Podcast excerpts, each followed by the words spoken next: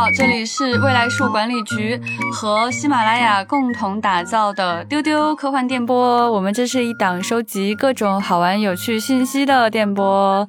那今天呢，我们就会跟大家聊一个非常有意思的话题，就是动物森友会，动森。丢丢丢丢丢丢丢丢丢丢丢丢丢丢丢丢。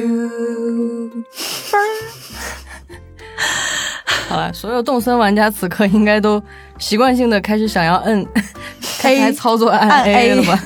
好，那来介绍一下今天到场的人员啊，我是今天的主持人，呃，未来事务管理局的局长季少廷。今天邀请到的是两位未来局的特工，一位是动森的玩家邓韵，大家好，我是今天的特工邓韵。另外一位是什么游戏都不想玩，但是却非常沉迷于动森的李步昌。大家好，我是李不生，我也没有很沉迷啦，就还好。你有有有，明明有，所以呢就很有趣。今天这个组合呢，就作为主持人，我没有玩过这个游戏。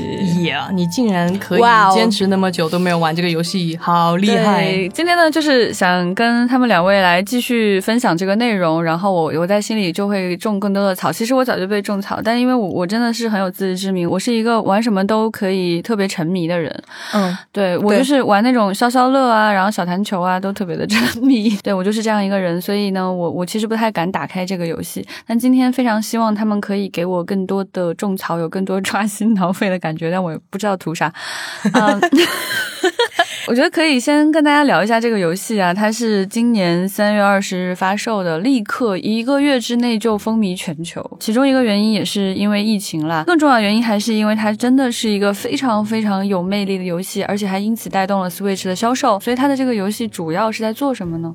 这个游戏的名字叫《集合啦感叹号 动物森友会》，它的设定特别简单，就是你作为玩家进去以后，它就告诉你，就是有一个无人岛的计划，就相当于你可以去一个无人岛上生活。嗯，然后呢，它会给你办理一切的事情，然后你就到那个岛上了。但是因为这个岛不是只有你一个。居民就其实你不是这个岛本质的拥有者，对，嗯，你只是去那个地方居住的一个人，然后跟你一块儿去的，就是一开始都会有三个小动物先跟你一块儿到那个岛，然后你们这三个小动物是随机分配的，是系统分配的啊，好有趣。对，然后然后你到了那个岛上以后，你就要开始为自己的生活打拼了。就这个公司的有一个，就是他这个里边的角色叫黎克，他就在那个地方就会建一个小的服务处，然后就开始说。呃，没有钱没有关系，我可以贷款给你。对，其实很邪恶我觉我觉得特别这个地方特别现实，就是我作为一个人，我比如我买房子，其实我买的不是地，我买的是土地的使用权。然后离克就是你的那个中介或者是银行说没关系，你贷款买房子，你可以先住进去，我 我给你办一个七十年的贷款，就是这种感觉啊。对，然后呢，你住上去的第一天是一个小帐篷。然后他会给你先办一笔贷款，嗯，然后你就要通过你的劳动去换钱还贷款，还完以后，然后他就会说怎么了，是不是不够满意？其实我并没有跟他说，但他就会说你是不是觉得对这个大小不够满意？我们升级一下吧，我再给你办一笔贷款。对，然后你就会就是不断的升级那个房间，邪恶的感觉。对，然后但是平时的，就是对于玩家来说，你平时的任务就是不能说任务吧，就是你可以做的事儿，其实就是。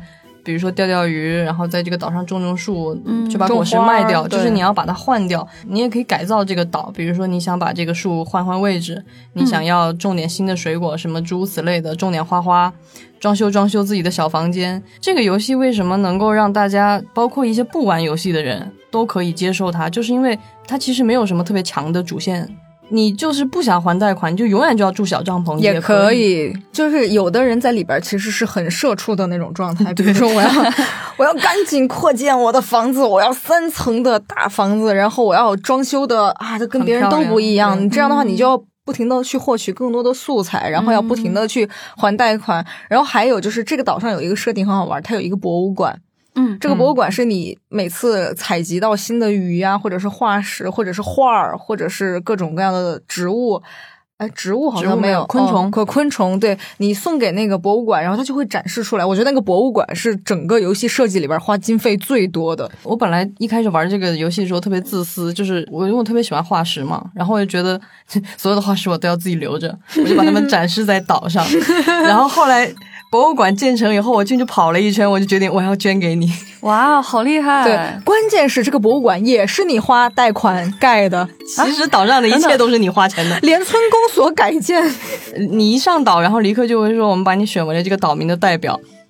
其实你就是冤大头，对，就是所有的钱都得你花。就比如说我要建个桥，我要给这个岛上改个坡道，都是你花钱。哦，对对对对对，我很体会这种心情啊，因为我是公司的 CEO 啊。哦，是不是突然体会到了创始人的辛酸？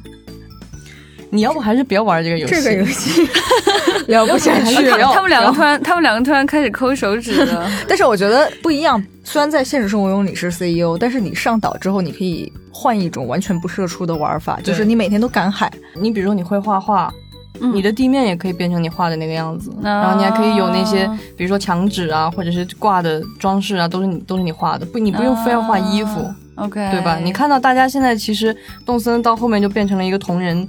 创作对对对大比拼，就是基本上你知道的所有 IP 都被大家在动森里面 cos，就我可以 cosplay 任何的角色，对，然后我可以创造里面的每一个角落。Yes，但其实我听你们讲的最多的，其实不是如何去修建这个房子什么的。我觉得你们两个好像更喜欢的是跟小动物的关系。就是我还是最享受的是那种岛的生活状态，赶海的状态。对对对，因为我有一点鲁滨逊情节。你一上去的时候，那个岛是个荒岛，野草丛生，然后什么都没有。你就看到很多人会把它做的非常的现代化啊，街道，然后商店，然后什么东西都很现代化。其实我也玩了蛮久了，就是如果我想要改造的话，其实是可以做很多事情，但是我还是让它尽量保持了一个相对原始和野性的那种感觉，就是因为我都觉得我都去，我的梦想就是去一个对对对那样的地方，然后你还要。把它再建成一个城市，我我图什么呢？对啊，就是明白明白对，其实我们两个可能都比较偏向于我到了岛上，我就想要去另外一种生活。对，就是我们周围也有很多玩家是我要不停的，比如我司著名的某位同事，这个事儿特别逗，就是李不称那个时候刚上岛，就说啊，我就钓鱼，我好快乐，什么我就每天就钓十五分钟鱼。我们这位同事是一个著名的怼神啊，然后特别轻蔑的看他说。那你现在肯定还住小帐篷吧？然后李不胜也没有觉得有什么。李不胜说啊，对啊，很快乐。然后这个时候，那个同事掏出了他的手机说：“给你看我的三星餐厅。”就是重点是这位同事他们家真的是有一个餐厅，一个很高档的，我们都消费不起的那种西式的餐厅。然后最神奇的是，因为她老公是建筑设计师嘛，然后她家岛改建竟然要她老公先做效果图，效果图。我觉得这个游戏为什么能够那么吸引人，有一个很重要的原因就在于它是某种跟你现实生活其实连接的很紧密的。就比如说，它这个游戏里有一个设置是它的时间是真实的时间。就是它的时间跟你外部的所谓的真实世界的时间是同步的哦，很妙。也就是说，你不在岛上的时候，他们有自己的生活，对吗？他有他自己时间会进展，不像很多的游戏，比如说他那个时间是飞速的在变化的，或者是他的时间是虚假的。对，这个是完全对应一致的。所以很多社畜可能都有这个苦恼，就是因为他那个商店十点钟会关门，晚上十点，嗯，然后你就得下班，你就得。啊！赶快回家，把东西赶紧卖。我有看到你们在群里说说商店十点关门什么，我很纳闷儿。我觉得楼下的小卖部好像开的蛮久的。然后我跟吕不生还共享一个特别 愚蠢的经验，就是我们很少倒卖大头菜。倒卖大头菜是这个动森玩家致富的一个重要的途径。是你们两个不想致富吗？不不不不，你听我说。他岛上只有一个时间段会上来一个人卖大头菜，然后你可以从他那边买。买完以后呢，这个岛上的商店每天这个价格是浮动的，就像炒股一样。对，所以你必须要在它价高的时候把它都卖掉，因为要不然周日买，周五它就会烂掉。你明白吧？它变成了一个完全是一个这种炒股炒股的这种感受。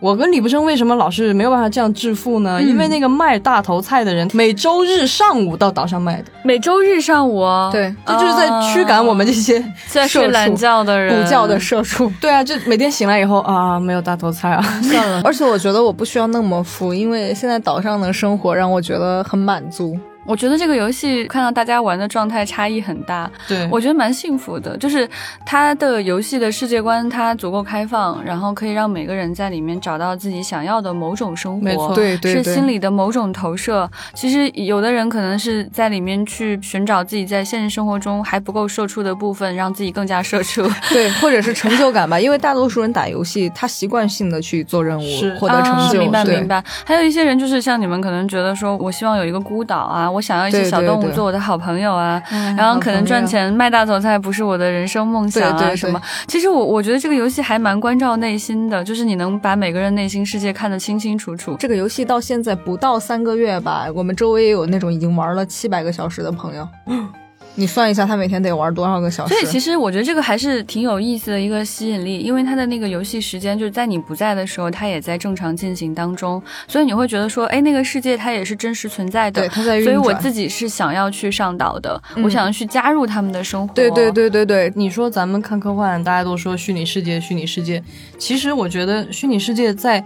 现在的状态下，我觉得动森就已经是一个很成功的虚拟世界，而且它跟你的连接是非常紧密的。没错，没错。你有的时候你其实没有觉得我是去打一个游戏做一个任务，对，你就觉得那是一个平行的，我的生活在那边。对，加入到那个生活方式。对对对对对，这是很厉害的。那其实你说大家想象的那种赛博朋克里的以后我什么意识上传到另一个世界，其实跟现在也。你玩动森，他他的体会是很有那个很接近的。对呀，所以刚刚你们那一刹那，我就有一种好像你们已经被上传了，然后很惨，就只住在小帐篷里面，并且还是贷款买的小帐篷。没有，我们现在已经房子很大了。对啊，我们好厉害！哎呦，哎呦，哎呦，哎呦，好厉害哦！哎呦，他钱 还是很好很好赚的。对对对，他而且他不会设置的那么难，他不需要你疯狂的去干才能还清那个贷款。我觉得蛮好的，我挺喜欢这种很放松的感觉。对，我我就不是那种说啊，我的我的所有朋友都已经在上面有大房子了，如果这一刻。我入住进去，我是小帐篷，我会有什么想法？我没什么想法，就很开心啊！我我们会很开心的。哎呀，你终于上岛了，我们送点东西给你吧。你是不是没有这个？是不是没有那个？我送东西给你。我的第一个好友就是李不成，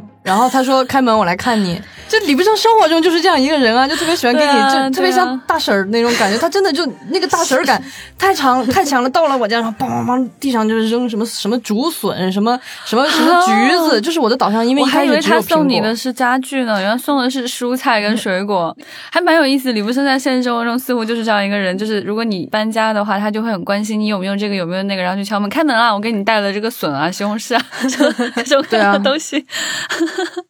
而且他现在就很喜欢在家里种东西，他一直在安利我，他种的那个柠檬怎么样了呀？他种的那个茉莉花又如何如何啦？我觉得还蛮像是一个真实的自己的。说起来，自从玩了动森之后，我阳台上的花花草草，我经常忘了浇水。哎，好真实！你看，这就是上传替代现实了。对对对对对对啊！你这么一说，我突然意识到，好像有一部分感觉被替代掉了。是，就是你在那个世界当中找到了自己内心想要的某种田园式的生活方式，所以你生活中。真实的田园的部分就被你就忽略掉了。还有哪些东西会让你感觉到它是一个真实的虚拟世界？它除了玩家和小动物们之间的感情，小动物们互相之间，他们俩性格合不合适啊？对，适不适合在一起？他们俩会交流什么？他们是有自己的关系的。啊，我很喜欢这种东西，就特别不人类中心主义的感觉。对对对对，人家小动物之间本来就是有友谊的，你只是过来帮他们还房贷。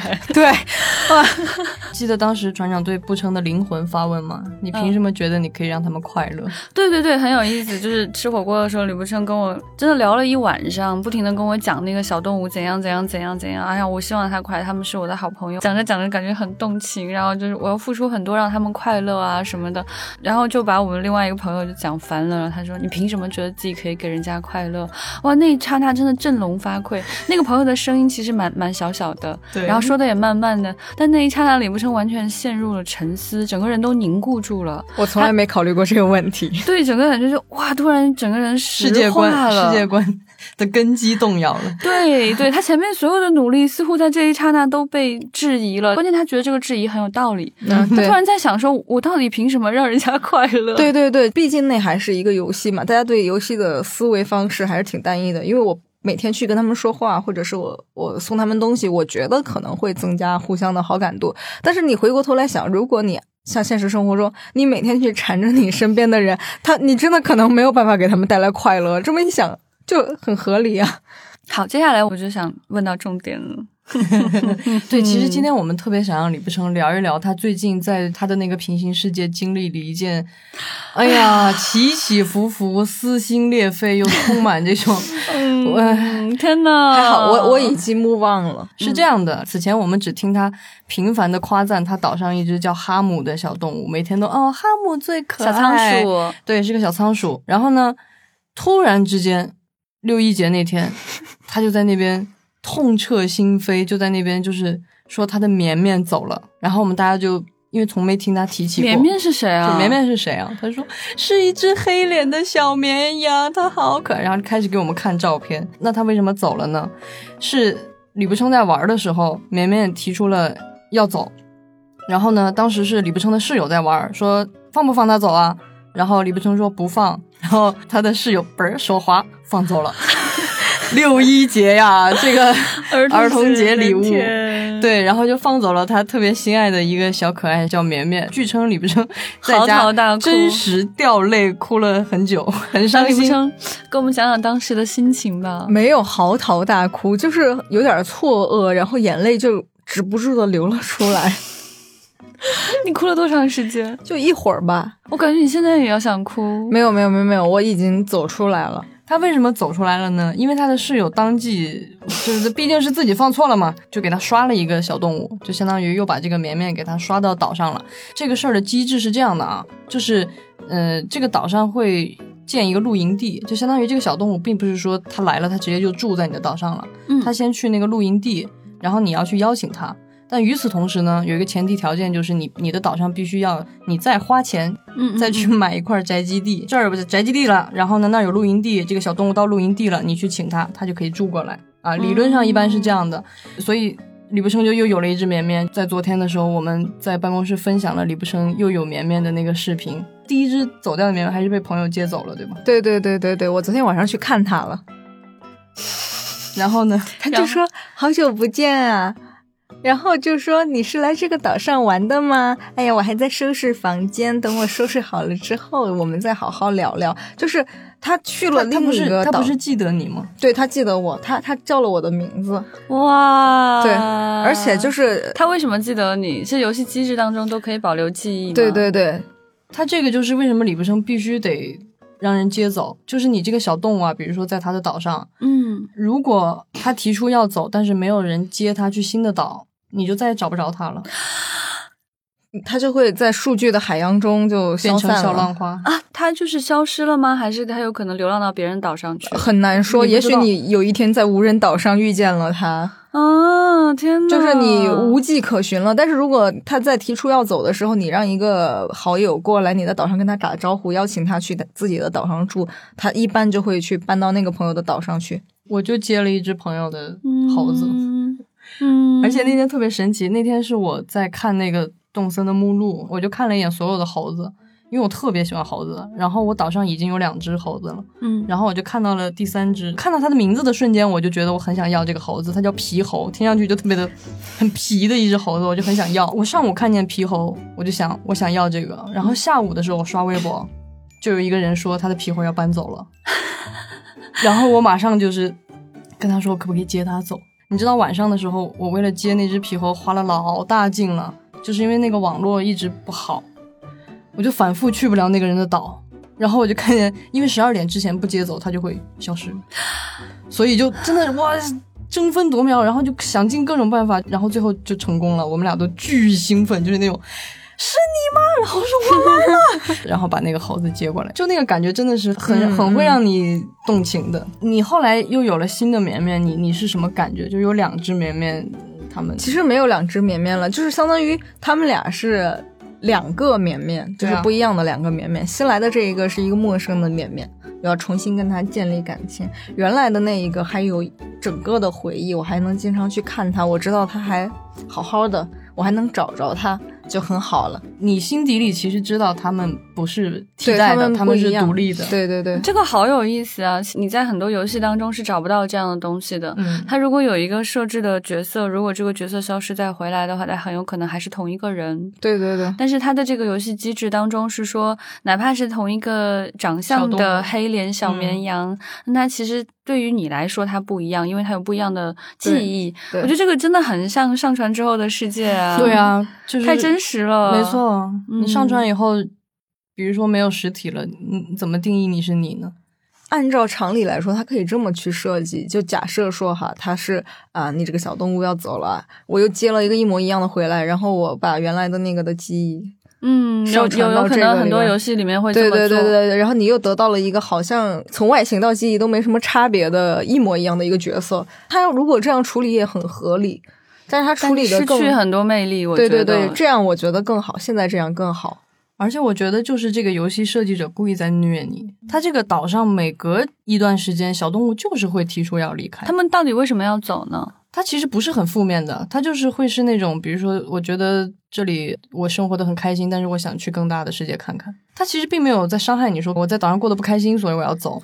可是那我觉得挺好的啊，就让他出去看看嘛。那李不琛为什么要伤心呢？那人家绵绵出去看世界了，你哭啥呢？因为他没有想要放走，他是被点错的。你原来跟你有共同回忆的那个小动物，如果没有被你认识的人接走，你还能去找到它的话，他可能就真的消失在茫茫人海了。其实很像我们小时候的很多朋友，因为那个时候小朋友们之间是没有一个真的联系方式的，嗯，就哪怕有的写留了所谓的通信地址，其实大家在可能十来岁之后都失散了，你就再也找不到那个朋友了。哦，你们有这样的经历是吗？其实有啊成长经其实有历当中，对当然哦很很难再遇到那个人，就有可能你长大了几十岁了，你突然遇到那个人了，但是当这个过程中你想去跟他保持联系的时候，你是找不到这个人的。嗯，对嗯嗯，因为嗯局长不一样，他是家属院长大的家属院，对对，我永远都是那帮人。我没有你们这个经历的原因是，虽然我有一些朋友可能他就会走掉，但是他家还住在我我家附近 就是你你很难失散在我们那个体系当中。嗯而且那个感觉还很像，就是小时候过暑假或者是过周末，会有你的好朋友来你家玩，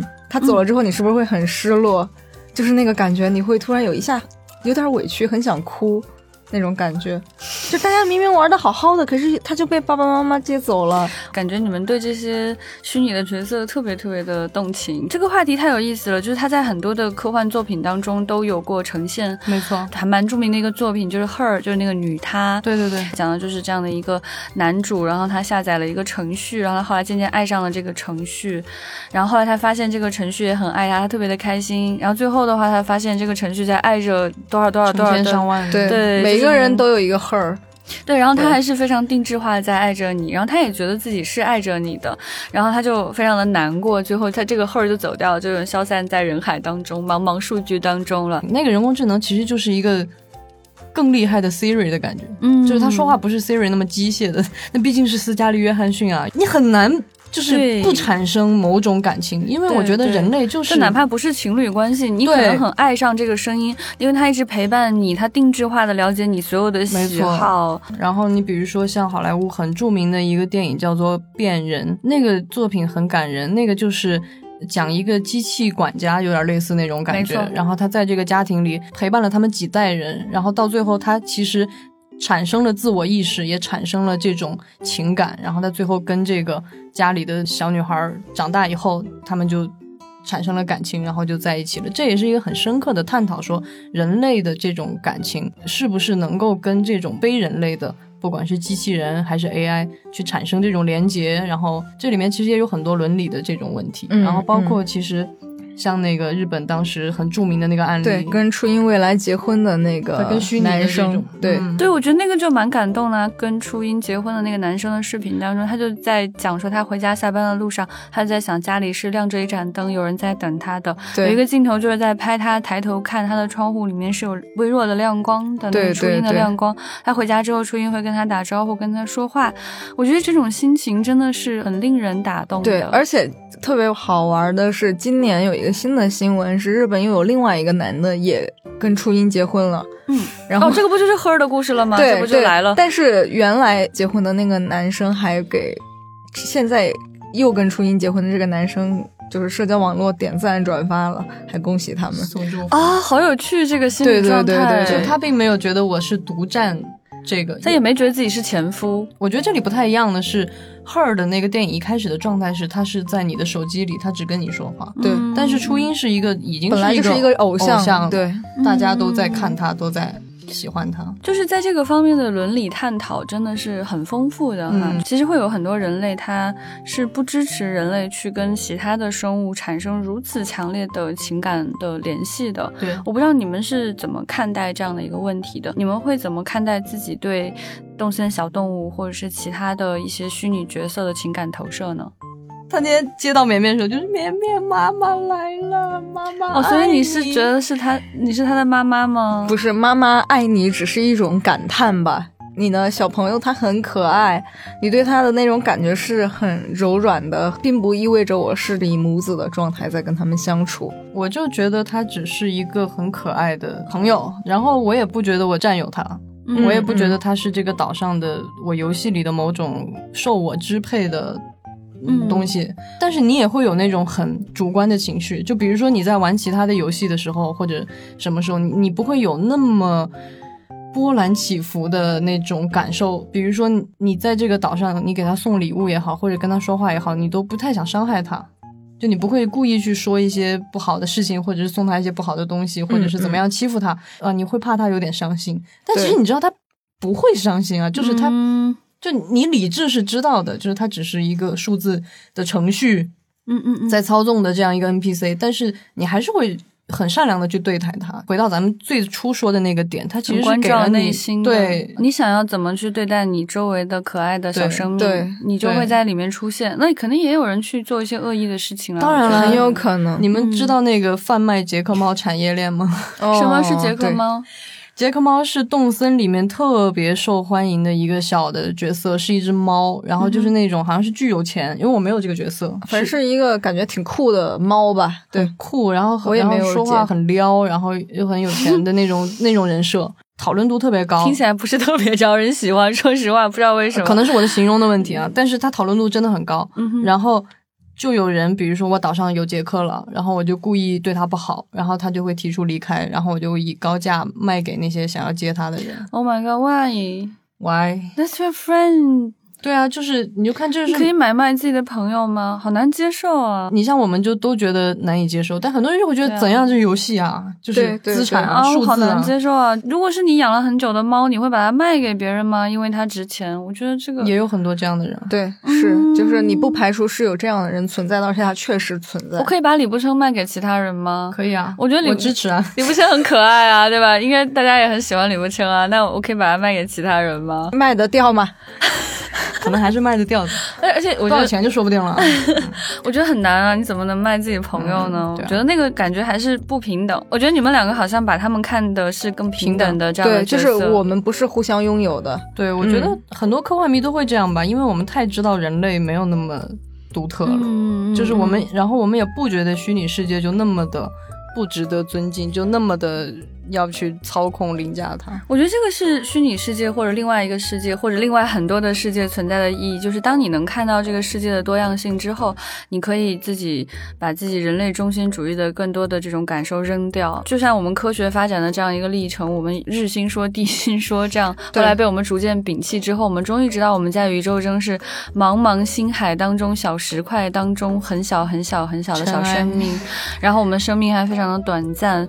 那在这种情况下，你的自我认知就可以放下更多。那当你在一个虚拟的世界当中看到一些很可爱的小生命，他们有情绪，他们有自己的时间线，他们有自己的友谊的时候，你会不忍心把自己凌驾在它之上，然后对它进行这样的买卖。没错，其实我认为动森的设计初衷是有这种平等的。嗯如果他一开始设计成那种我是去打任务的这样的一个游戏的话，那其实我在里边变卖我的数字资产就很正常对对对，我觉得很有趣，就是你对他的情感投射时间长了，你自己觉得是非常真实的，对，你知道这个感情对你是真的，是但是其实你也知道，它只是一段程序，它有可能就是很随机的在跟你说很多东西是调用出来的东西，嗯但你仍然认为这个引起了你很强烈的情感的投射，但是你永远不会知道他是不是真的有情绪，或者说你知道他没有情绪。嗯就是我就我就想起一个电影。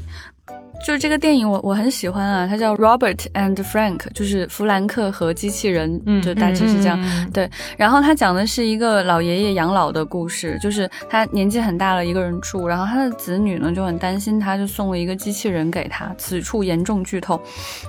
然后这个机器人呢，就是看起来很像我当下技术的那种机器人，嗯，就是那种陪伴的那种陪家伴型机庭陪伴器人，嗯就是跟人差不多高，膝盖是有点弯曲的，很日系的那种站法。嗯，然后它就会走动，然后它头上有一个像头盔一样的东西，它是没有表情，它只能用电子化的那种很简单的方式给你一些表情包一样的表情。嗯对，然后它就说话声音呢，不是特别有起伏，但是又不是特别冷冰冰，就是会跟他讲，比如弗兰克，你该吃早餐了，你这样更健康之类的。嗯对，是你你听起来好像有一些语气，但仿佛又琢磨不到的那种感觉。一开始老爷爷是特别抵触的，他觉得啊，不要给我塞这种东西，我不需要机器人来陪着我，尤其是他还不让我吃这吃那，就很生气。这个老爷爷是个大盗，他很喜欢偷点东西什么，就有这种很坏的小爱好。嗯，哎，这个机器人就陪他一起搞这种事情，好可爱。就是那个机器人就披着一个小披风，然后就两个人就靠墙站着，披披风，对对对，然后好中二啊，就是对特别好玩，然后两个人就。贴在贴在墙角，然后就观察人家家什么时候没有人去偷人家的一个东西。后来呢，老爷爷他想去认识一个老奶奶，他一直想去搭讪人家那个图图书馆的老奶奶。当僚机嘛？然后这个机器人就在帮他去实现这些东西，嗯他就一直跟 Frank 说：“他 Frank，你要听我的话，你你得帮我。就是如果你不能让我去完成保持你健康这件事情的话。” Frank，你想想看，他们会怎么对待我呢？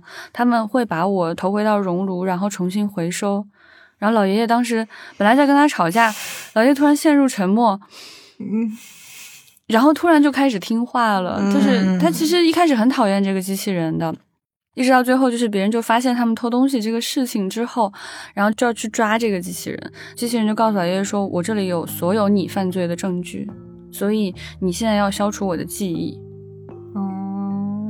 哦，爷爷就没有办法下手，他没有办法下手说我我去消除你的记忆。然后机器人说：“Frank，你看看我，Frank，我是一个机器人，我知道什么呀？嗯，你消除我的记忆，我是没有问题的，我只是一个机器人。嗯，”哇，我觉得这个好深刻，我当时整个心灵完全被震撼了。你完全不知道这个机器人是不是真的非常非常关心 Frank，对，嗯。还是说他有一个程序去保护让他而已。对。而且让他显得是很有情感的，他而且他非常聪明，这个机器人，是的，是的，他在某种场景下让 Frank 相信说他是有感情的，然后 Frank 开始听话，开始吃东西，然后这个时候他又要保护他的时候，他让 Frank 相信说，其实我是机器人而已，你不要担心我，你删了我是没关系的。但其实你不知道他是不是真的难过，说他并不希望这段记忆消失，他有可能是把这个记忆当做宝贝一样自己存着的。对，啊，我真的很感动。到影片的结尾，就是 Frank 真的把它删掉了。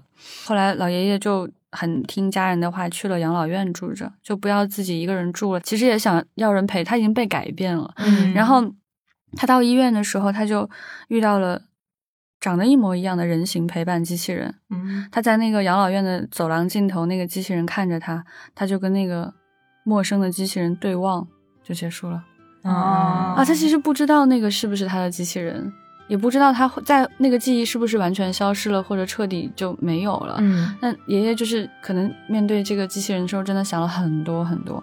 那我觉得就是在科幻作品当中，这种呈现非常有趣，而且你在当下这个世界当中，他去描述人跟一段程序的这种感情的时候，描述方法跟现在的现实生活更贴近，不像以前说，当你去描述人跟机器的感情的时候就很简单，比如像《星际迷航》里面啊，还有《星球大战》里面，它都有这种很人性情感的机器人，它已经非常像人了。对，但是我们现在知道，以我们的技术，我们可能真的很难让机器人产生自我意识。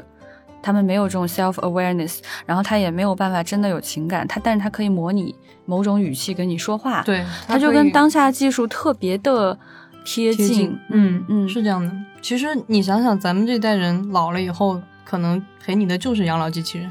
对，我们是最会实际的，可能会嗯面临这个问题的。嗯，所以你像咱们这代人，或者是陪我们养老的是任天堂，就肯定是嘛。Oh, 任天堂任天堂的养老机器人，绵绵有一个绵绵，绵绵来给你养老，他绵绵来陪伴你，他应该还是最想要哈姆吧，嗯，都想要。都想要。就可以要很多的陪伴型机器人跟你一起。我今天在来录音之前就收到了李不生的室友给我发的一条信息，然后我其实纠结了很久。你的绵绵到了营地，但是你的宅基地被系统安排的另一个小动物住了。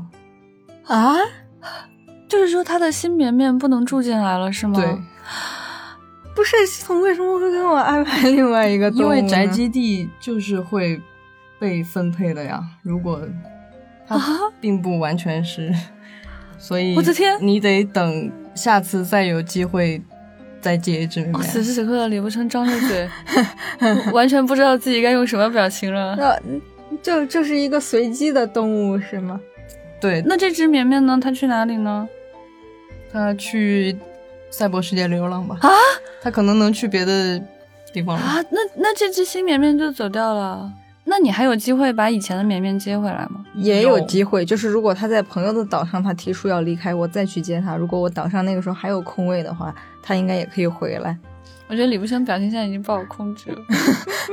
就是也没有不哭没有那么伤心了，因为这个新的 B K 李不成不哭，因为这个新的我还没有跟他建立什么感情，但是因为这两件事情最让人伤心的地方都是跟预想的不一样，你知道吗？我觉得蛮有意思的，就是实际上你在现实生活中跟人的情感也是这样啊，就是会现实生活就是这样的，事与愿违，人和人的关系就是这样的。当你想要去靠近一个人的时候，往往现实不是这样的。这个世界就是会给你安排很多奇形怪状的人来跟你认识和接触。唉我其实以前觉得没有那么在乎绵绵，他就是这种跌宕起伏以后，你就好想在乎他。对，就是你，你被你被系统玩弄了。我觉得还蛮有意思，就是它这个游戏，它除了说就是可以自己玩之外，它其实有很强的社交属性。对因为我看你们天天在群里要去拜访对方的家庭，我觉得这个行为会不会有刺激一部分人会把自己的家装修的更 fancy，有更多东西可以对啊 show off 这样子。对对对，我觉得是有的。是的，但是没有刺激到你们吗？住小帐篷也是很 OK 的，是就？没有啊。那天特别有意思，那天我去一个导演朋友的岛上，然后他就是满地乱七八糟的水果啊、木材，我就在那边玩了一会儿，我就看见他疯狂开始捡地上的东西，然后他就给我发，是因为你有朋友来了，赶紧收拾自己家里好真实啊他就给啊！我发微信说，我这岛都没什么人来，他说我从来不收拾，哎，这突然一下有一种天哪，你这个语气，有一种朋友来家里的感觉，他赶紧在那儿收东西。那天还发生了特别神奇的一幕，他家里有一个房间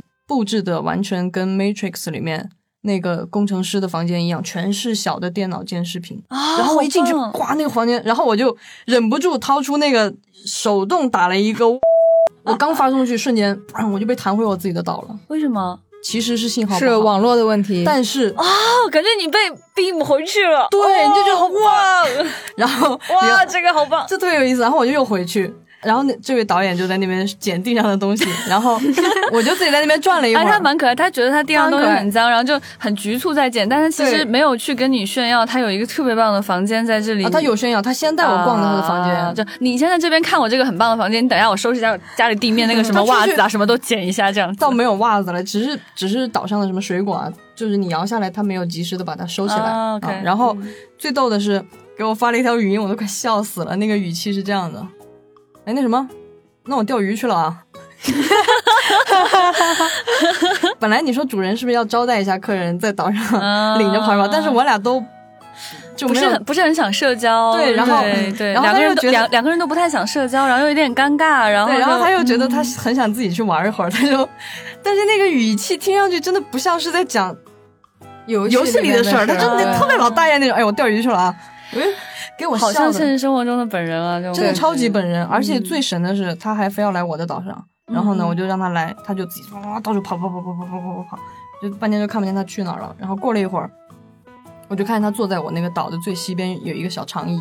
他那个游戏里还很有意思的是，你这个角色是有一个手机的，就是你可以调出那啊个手机，对对对对对那个手机就有什么照相的功能啊，有什么什么什么，我的天啊，就乱七八糟的，好妙啊、很这个妙，就有一种套。娃的感觉。对，它设计的非常好，它的操作跟里面的那个设定是完全一致的。哇，这个就是就是虚拟世界的套娃，你在虚拟世界里还给手机，你手机虚拟世界的手机给自己自拍。对，，然后我就跟他一起在那个椅子上坐了一下，然后照了张相，然后他就走了。过了一会儿，给我发了一条消息说文字的，说你那儿挺不错的，在海边坐着，很忧伤。我就觉得，嗯，好有意思。我觉得他很有可能比你们还要进入到那个世界。嗯，对啊，完全投射在那个世界当中去了，他甚至感觉到了在海边长椅上坐着的某种忧伤。我刚上岛的第一天还是第二天吧，就是你正在适应这个世界的时候，然后它有一个机制是，你家门口有一个小信箱，比如说商店给你寄送东西啊，或者是别的小动物可以给你写明信片啊，或者好友之间可以寄明信片。然后有一天你就点开这个信箱，就是你刚上岛第一天还是第二天，一点开，然后就有一个信写的是妈妈，嗯，然后你点开，他就寄了一张明信片给你，大致意思就是那种。想着你在那个岛上就怎么怎么开始生活了就很好，然后落款妈妈，对，你就特别的震撼，就是他竟然在那个里面就带入了这种你远走了的感觉。对，刚开始玩的时候，网上有一个帖子，就是讲说是那个玩家的妈妈自己在玩动森，但是他外婆其实已经去世很多年了。哦，他妈妈一上去打开那个信箱的时候就泪流满面。哦，天呐，我都要哭了，真的。对。而且中间时不时妈妈还会再写信，对对对，我就以为这只是一个初始的机制，就是初始给你来那么一下，结果后来是我那个岛上到秋天了嘛，也是有一天突然就收到一封信，然后妈妈就说什么秋天了，她在怎么怎么样就做一些事情，然后顺便送了你一个小地毯，就特别感动，嗯，真的很可爱，而且你的。岛民朋友们也会有时候给你写信，他写信的内容会比他日常跟你交流的时候更内心一些。他有一些他跟你交流的时候不会说的话，他会在里边说。比如说，我的岛上有一个小动物叫佩西，它的设定是一个佩西是什么小动物？应该是一个食蚁兽吧，然后就嘴巴尖尖的。他的梦想是做偶像。你跟他日常相处的时候，他是很元气、很充满希望的。他跟你写信的时候，他会想说：“我这个梦想到底现不现实？我能不能去实现我的梦想？”我会担心说：“我是不是不够好？”就是那种。朋友给你写小卡片的时候，写小纸条的时候，会说一些心里话。对对对，有一些也是你送了他东西，他第二天给你回礼，然后会给你写一点小祝福什么的。好细腻啊！就是哦，这个游戏特太细腻了，就是它有一种面对面交谈的机制，跟说我如果有一些话我我不想当面说，然后但我如果跟你成为更好的朋友，我愿意用另外一种方式表达给你。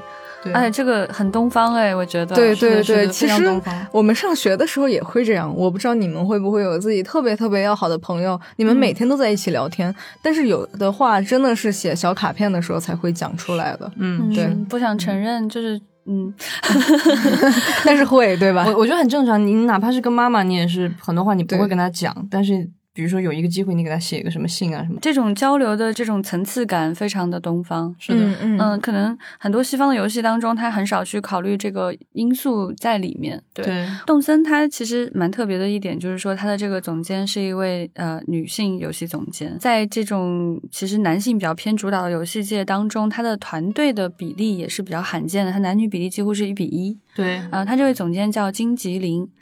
Q 高酷阿雅，卡哇伊呢？啊，好的好的，你们好厉害。呃，这个女孩子真的很有意思啊，就是她是任天堂的一个后起之秀，曾经以这个编剧的身份有参与过塞尔达的制作，然后现在是任天堂的情报开发部的主管。那据说这个情报开发部门是内部最知名的部门，开发了很多非常重要的作品，就是所有大 IP，马里奥系列、塞尔达传说系列，然后哎，其实塞尔达很多人在里边也是抱着体验生活的感觉在里边的，对，探险这两个游戏都。都是我在 Switch 上。玩的时间很长的游戏，但是塞尔达还不一样，因为它还是强任务在里边，要打任务。就是你可以不打，你也可以天天在那边做饭。它跟动森不是一种东西了。嗯，对，我觉得塞尔达就是一个蛮开放的世界，这一点就很吸引人。就是在这一点上，它跟很多的游戏就有很大的不一样的地方了。是的，那动森它的那个自由度会更大，就是我们能看到很多玩家在里面。关照内心，找到了自己想要的某种生活。对对对，那有的人的 inner peace 就是当社畜啊，这也很好。他想要什么就得到什么。这个这个我觉得很有意思，他给了足够的这种呃开放性。其实他就是在讲说，我我他们这个团队本身多样性也是非常丰富的。是的，就我们是说强调说她是一个女孩子，并不是说这就是一个女生做的游戏，不是这个意思，不是这样，也不是说女孩子做游戏就要可爱，就要细腻，就要怎样怎样，不是这个意思，而是说它带有很强的多。多样性之后，它就具有这样的包容性，可以让不同的人在里面找到自己的不一样的这样的人生。没错，嗯，我觉得游戏当中很有魅力的东西，就应该是说我们在里面可以找到各种各样的惊喜。嗯，所以游戏的团队的多元性就可以增加这样的可能性在里面。其实所有的事情都是，就是当你的态度是。更包容和更多元的时候，它最终的那种大气，那个作品的那种感受，一定是会能够吸引更多的人。来感受到它的魅力的。那今天其实聊了很多关于动森的这样的一个内容，我们其实是希望大家能够看到，说在这个游戏当中是有很强的这种包容度，然后它背后团队有很强的这种多元性。我们也希望大家可以在这个游戏当中自由自在的找到自己跟小动物不同的这种情感联系。我们也非常希望能跟大家再聊一聊动森的这个话题。如果你在动森当中有什么有意思的经历，然后有什么东西想要跟我们炫耀，你的绵绵到底是什么样的呢？你最喜欢小动物是哪一位？然后我觉得这些其实我们都希望能够看到你来给我们留言，然后我们也会跟大家一起来继续延续这样的一个话题。那今天就这样，很感谢，就是我是未来局局长季少廷，我是特工邓韵，我是李不成，我是绵绵的好朋友。之后会继续跟大家收集有趣好玩的事情来聊。丢丢丢丢丢，下周见。丢丢丢丢丢丢丢丢丢丢丢